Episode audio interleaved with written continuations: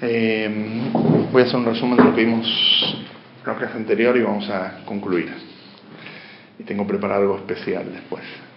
Eh, la clase anterior estuvimos viendo sobre ya un poquitito todo lo que es la estructura del alma, la composición del alma, no solamente lo que son las fuerzas del alma, que son las 10 sefirot, estas 10 fuerzas del alma, la parte intelectual y la parte emocional que estuvimos viendo durante todo el curso, sino que estuvimos viendo las vestimentas del alma. Las vestimentas del alma, así como una ropa, explicamos la vez anterior, la persona la utiliza como, en cierto sentido,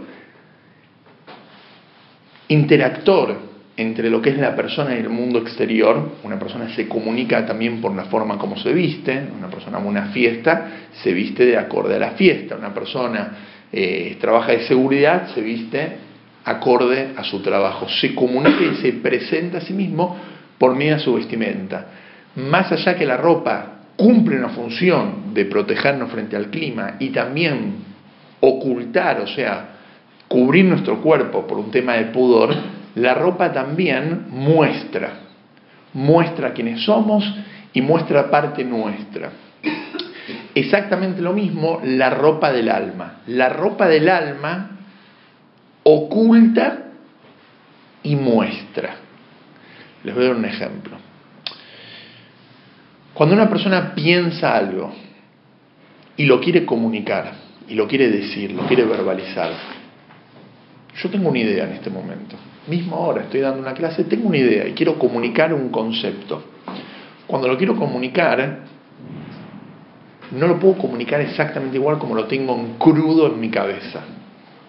No existe. Nunca podría comunicar un concepto en crudo como lo tengo en mi intelecto.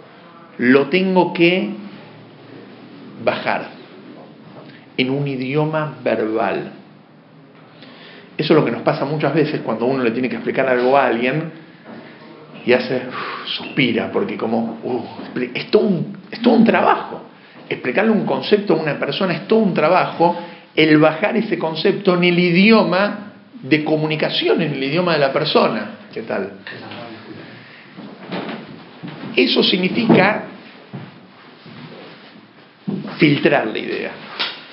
Eso significa lo que oculto. O sea, oculto una idea porque como la idea está en mi cabeza, a comparación de cómo la verbalizo, tuve que ocultar. Pero también revela. ¿Por qué revela? Porque si yo esa idea no lo hubiera bajado, nunca el otro se hubiera enterado. Nunca ustedes se hubieran enterado del concepto. O sea, que no solamente bajé la idea, sino que al mismo tiempo que la bajé, la revelé. Yo tengo que explicar un concepto una ecuación. Pero el chico no sabe sumar. Entonces, primero tengo que bajarlo, pero tampoco sabe lo que es el concepto de una ecuación, los números, el simbolismo de la matemática. Entonces tengo que decirle, si vos tenés un caramelo y yo te doy otro caramelo, bueno, ahora ¿cuántos caramelos tenés? Eso significa bajar una idea. Pero también la revelo, porque la hago accesible al chico. El chico ahora puede entender que uno más uno es dos. El pensamiento es una ropa del alma. La palabra es una ropa del alma, una vestimenta del alma, y la acción también. Un padre que no ve mucho tiempo a su hijo tiene un sentimiento muy fuerte. Un sentimiento es una fuerza, es mucho más cercano al alma que un abrazo, por ejemplo. Pero el sentimiento, si no lo expresas con un abrazo, no vale nada en este mundo físico. Entonces, el padre tiene un sentimiento muy fuerte, pero lo tiene que expresar. ¿Cómo hace para expresarlo? Tiene que bajar. No puede abrazar a su hijo con la intensidad de su sentimiento, por lo que lo levantaría, lo aplastaría.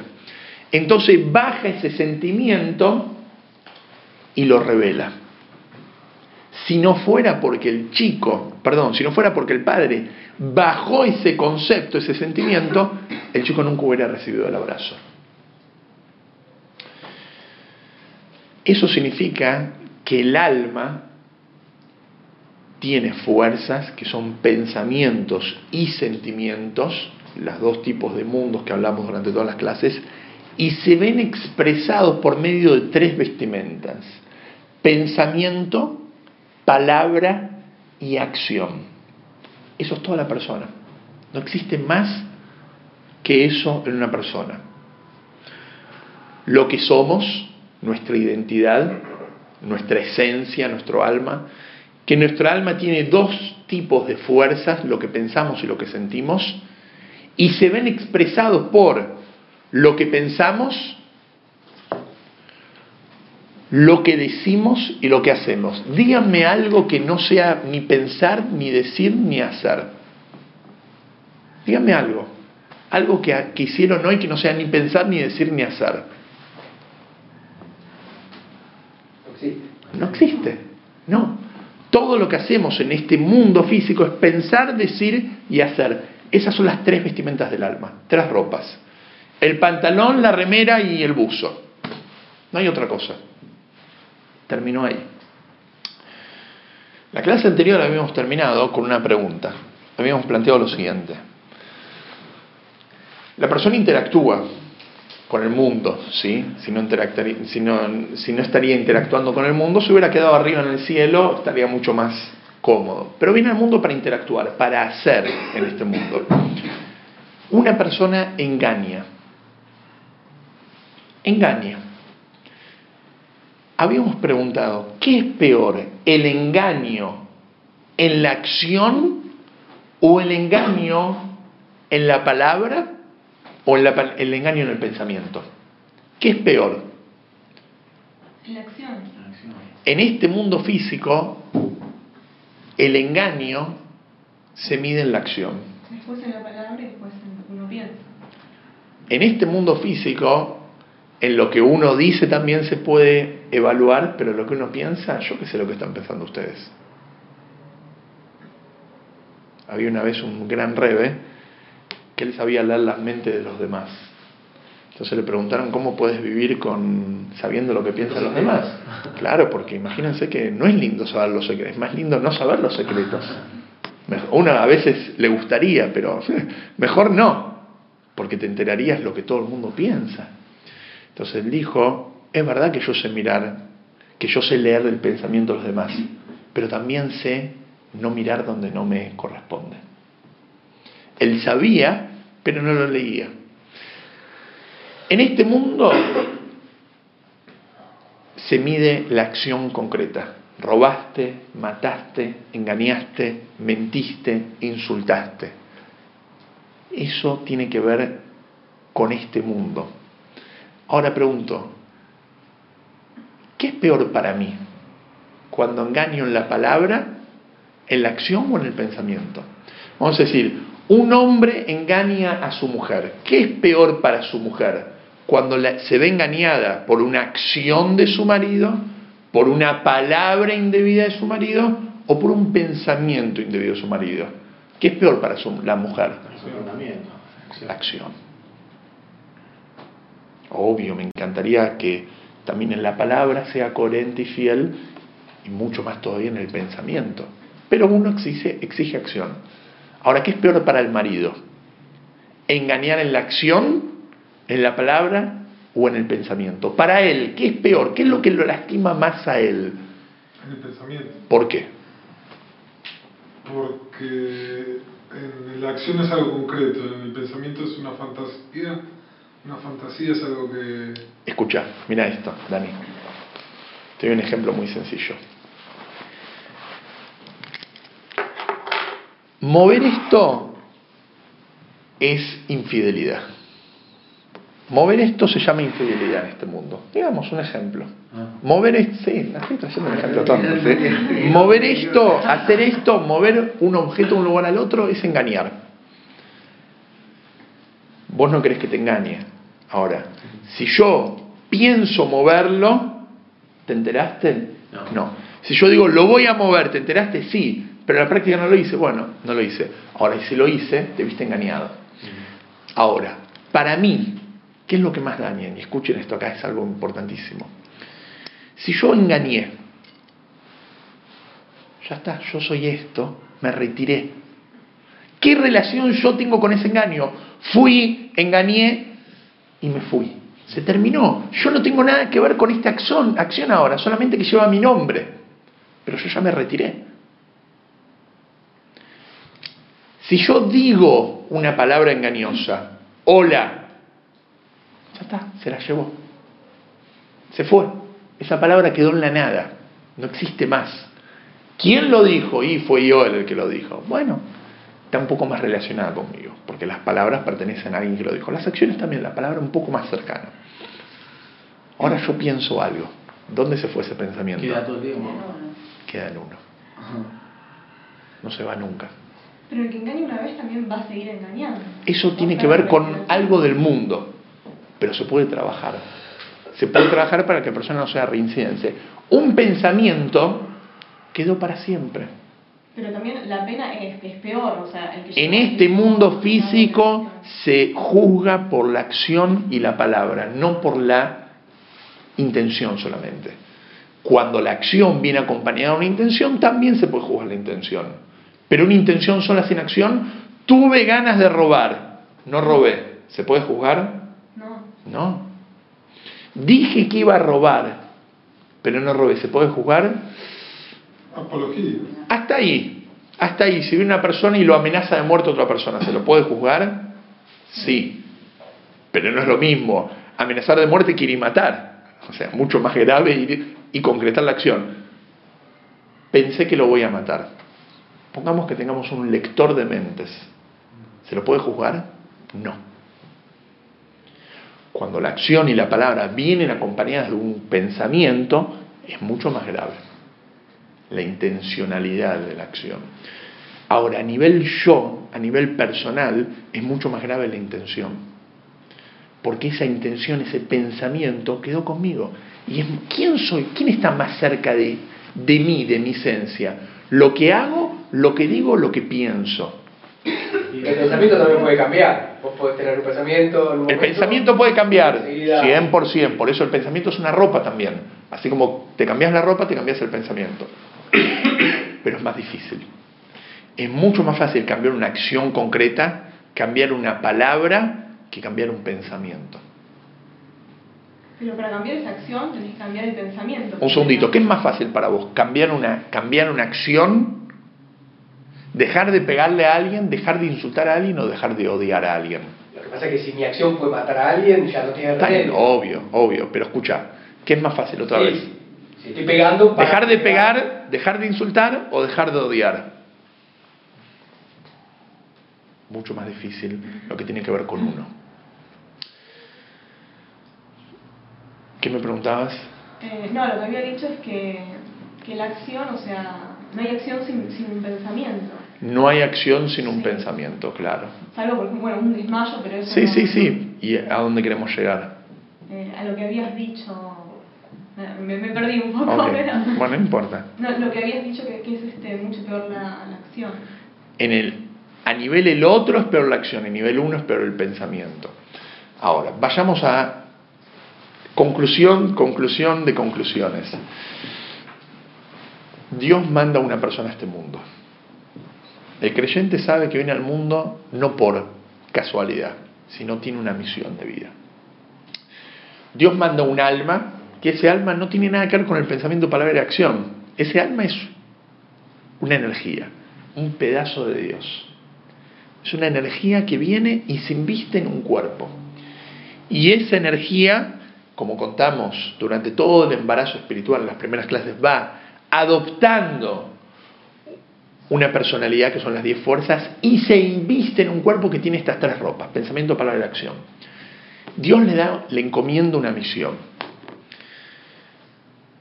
¿Qué es lo que Dios espera de la persona a nivel general?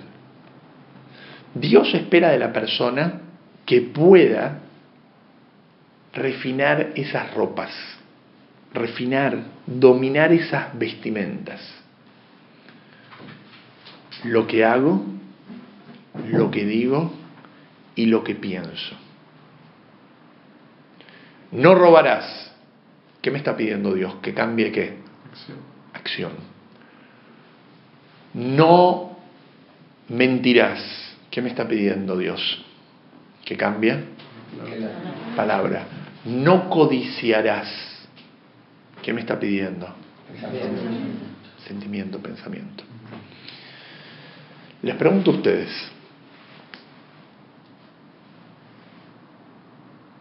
¿es viable controlar la acción? ¿Es viable no robarás, no matarás?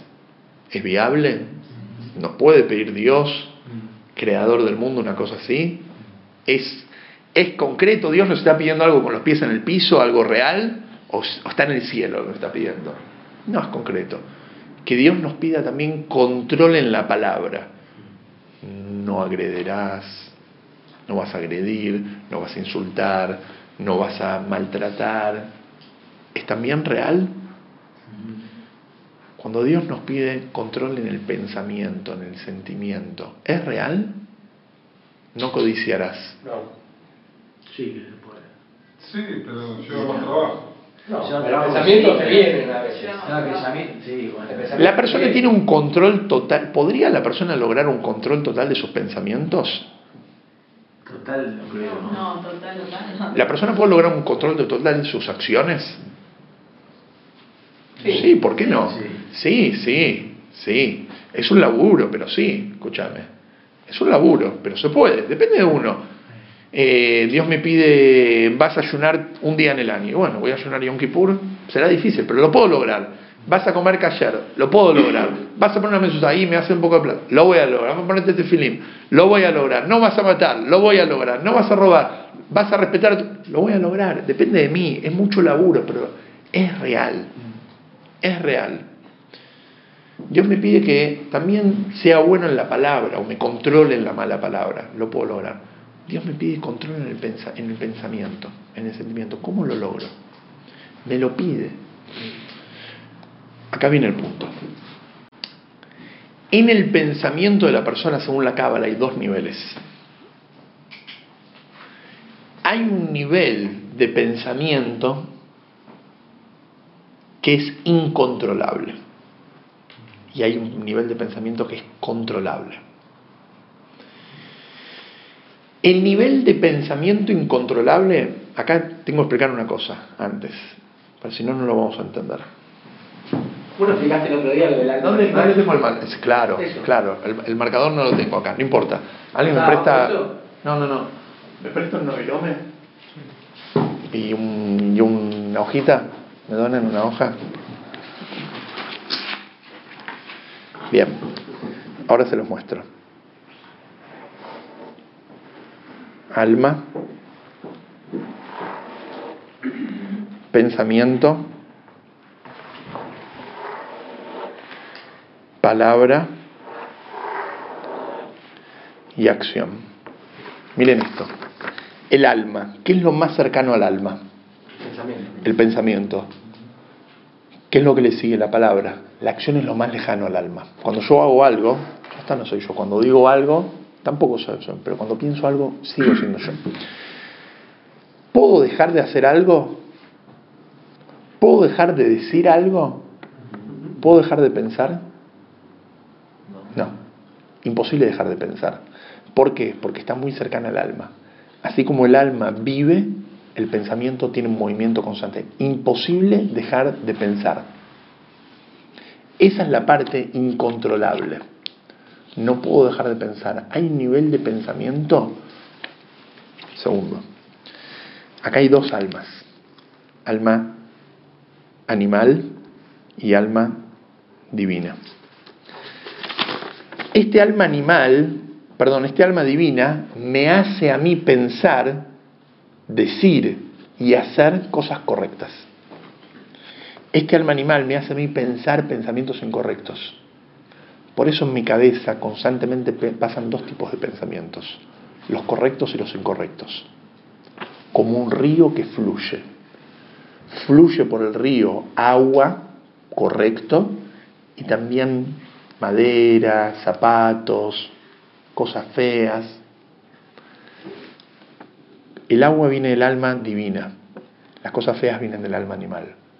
No puedo parar la corriente. ¿Saben lo que sí puedo parar? Yo estoy acá afuera. Este es el libre albedrío. El libre albedrío es una caña. Es una caña de pescar. yo elijo qué pesco. Pesco pensamientos puros, correctos, o pienso pensamientos incorrectos.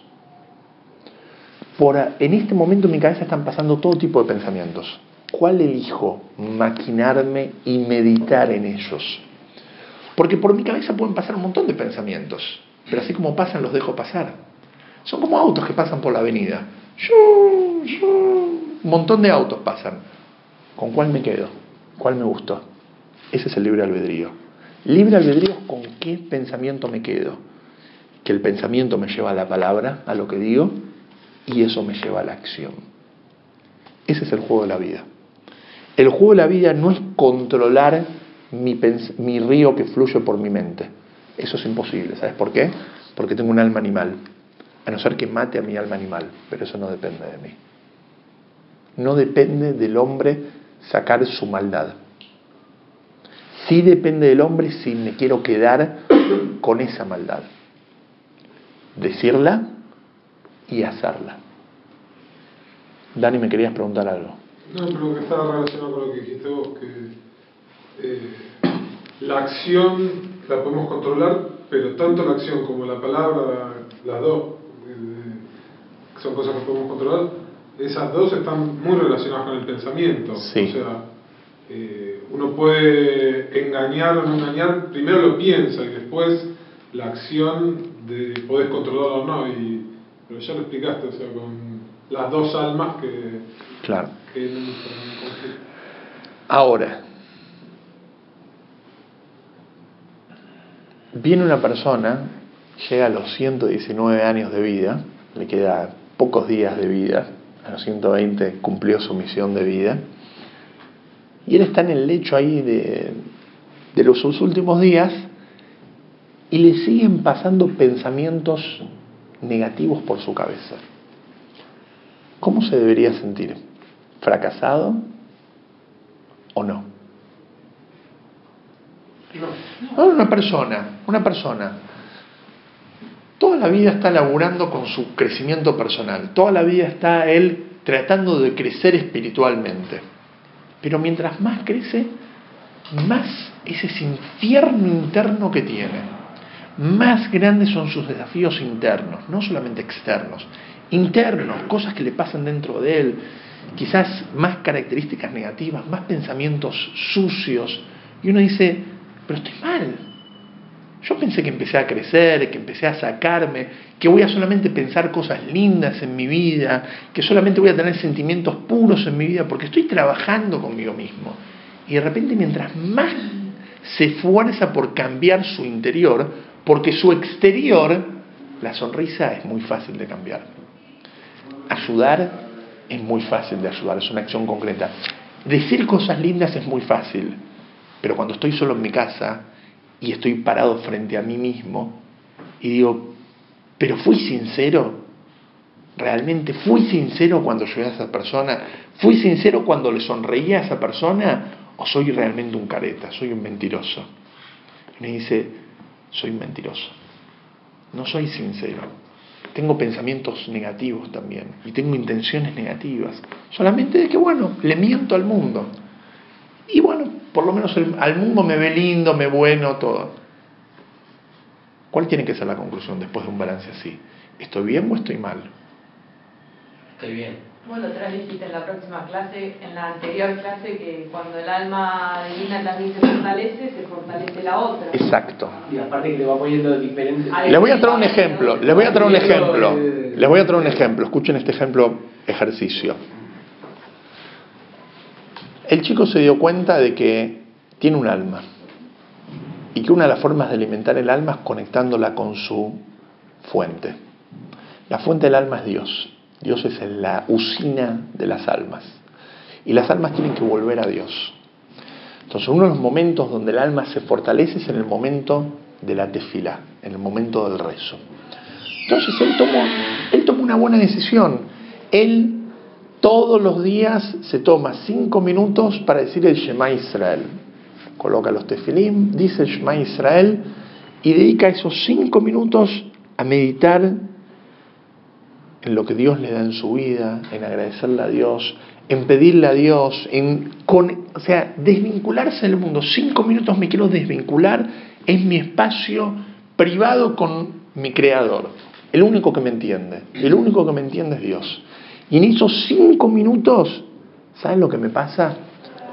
Se me vienen todos pensamientos feos, que no debería pensar en este momento. Te entiendo si estoy en la calle, te entiendo si estoy en el negocio, si estoy en el trabajo. Ok, te entiendo que me vengan ese tipo de pensamientos, pero ahora en la mitad de la tefilá, en la mitad del rezo, en la mitad de Yom Kippur, en el momento más sagrado del año, parado frente al cótel, me vienen estos pensamientos. ¿Qué es? ¿Una buena o una mala señal eso? Si no hubieran escuchado nada de lo que explicamos, ¿qué dirían?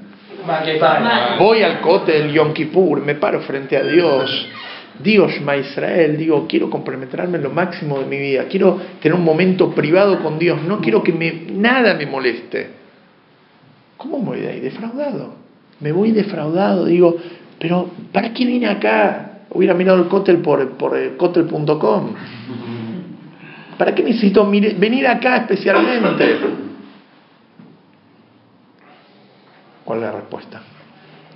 La respuesta es una excelente señal. Si vos en un momento de espiritualidad se te vienen a tu mente y a tu sentimiento sensaciones ajenas, es una muy buena señal. Es una muy mala señal si te quedas en eso. Es una buena señal que vengan esos sentimientos, pensamientos, pero tu reacción debe ser ahora no es el momento, váyanse de acá. Ahora estoy en cosas más importantes. Que yo esté jugando bien un partido y que veo que mi enemigo, mi contrincante, empezó a reaccionar, eso es una mala o una buena señal. Una excelente señal. Porque el hecho que el otro empezó a jugar bien es señal que yo voy a estar jugando muy bien. Y por eso se levantó el otro. Ahora, ¿cuál tiene que ser mi actitud? Ah, como el otro ahora empezó a jugar mejor, entonces me dejo perder. No, no, no. Ahora voy a jugar 10 veces mejor. Salgo con toda y lo reviento. Esto en resumen es toda la vida de la persona. Toda la vida de la persona es esto. No hay ni más ni menos. La vida de la persona es ese juego el juego de supero un desafío, me viene un nuevo desafío, más fuerte aún. ¿Qué hago? ¿Me decepciono o lo supero? Me decepciono, perdí, tengo que empezar otra vez. Lo supero, me preparo para un nuevo desafío. Corrí 5 kilómetros, me preparo para los 10 kilómetros. Corrí 10 kilómetros, me preparo para los 21 Corrí 21, me preparo para los 42. Corrí 42, me preparo para el triatlón. Y después para el Ironman y después para no sé qué. ¿Pero por qué? Si ya corrí 5, ¿no es suficiente? No, no, no. Si corriste 5, entonces ahora vas por los 10. Pero a veces tenés viento de cola que te empuja también. No siempre son desafíos, desafíos, desafíos, desafíos. ¿A qué te referís? Digo, porque vos podés terminar los primeros cinco y no se te vienen los 10 al toque.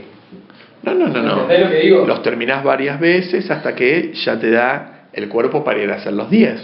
Exactamente lo mismo con la vida. No es que tuviste un desafío y ya te viene de repente el doble. Claro, no, no, no. Hasta que te acostumbras, hasta que estés cómodo. Hasta que estés cómodo para vos salir a correr 5 kilómetros como caminar. Porque yo te podría preguntar, ¿por qué vienen desafíos y desafíos y desafíos? Porque la vida podría ser eh, un primer desafío, digamos, y bueno, después no te vienen Entonces te pregunto, excelente, ¿qué respuesta tenés?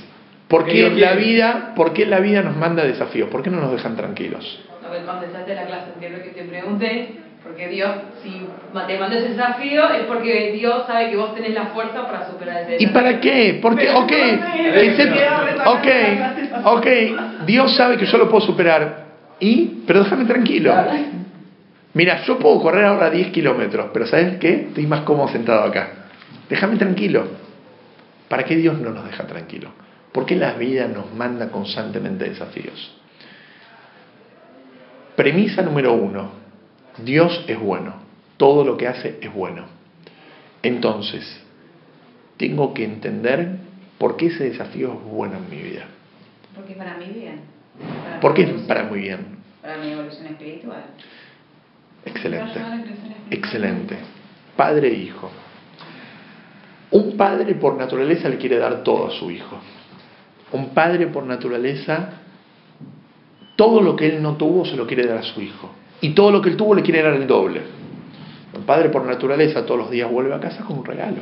Si es por él y tendría la capacidad de hacerlo, lo haría. Le daría todos los gustos al hijo. Lo mimaría, le prepararía todo, le serviría todo. Pero un buen padre, no. Un buen padre tiene la medida justa de dar y exigir. El hijo, cuando el padre le exige, cuando el padre le da al hijo, dice, qué buen padre que tengo, soy una persona muy, con mucha dicha. Ahora, cuando el padre le exige al hijo, ¿qué es lo que dice el hijo? Qué mal padre que tengo, me quiero ir de mi casa. Pero en esencia, ¿qué es lo que está haciendo el padre? Educándolo. En esencia, el padre, por medio que le exige a su hijo, es lo mejor que le puede estar dando. El no darle, el exigirle a él que se gane las cosas, ese es el mejor premio que le está dando a su hijo. Cuando Dios, cuando la vida nos manda desafíos, Dios podría haber elegido, lo dejo tranquilo, nos está mimando. Está buenísimo, pero no crecemos. Cuando Dios, cuando la vida nos manda desafíos, nos están educando. En el momento lo vemos como algo triste, feo, difícil, donde pataleo, ¿por qué me pasa esto en mi vida? Pero el chico termina siendo grande y se termina dando cuenta que todo lo que pasó en su vida fue una lección. Hoy lo veo como algo triste. El tiempo me va a enseñar que fue un crecimiento. Cada crisis es una oportunidad. Cada desafío es un crecimiento. Cada exigencia es una educación.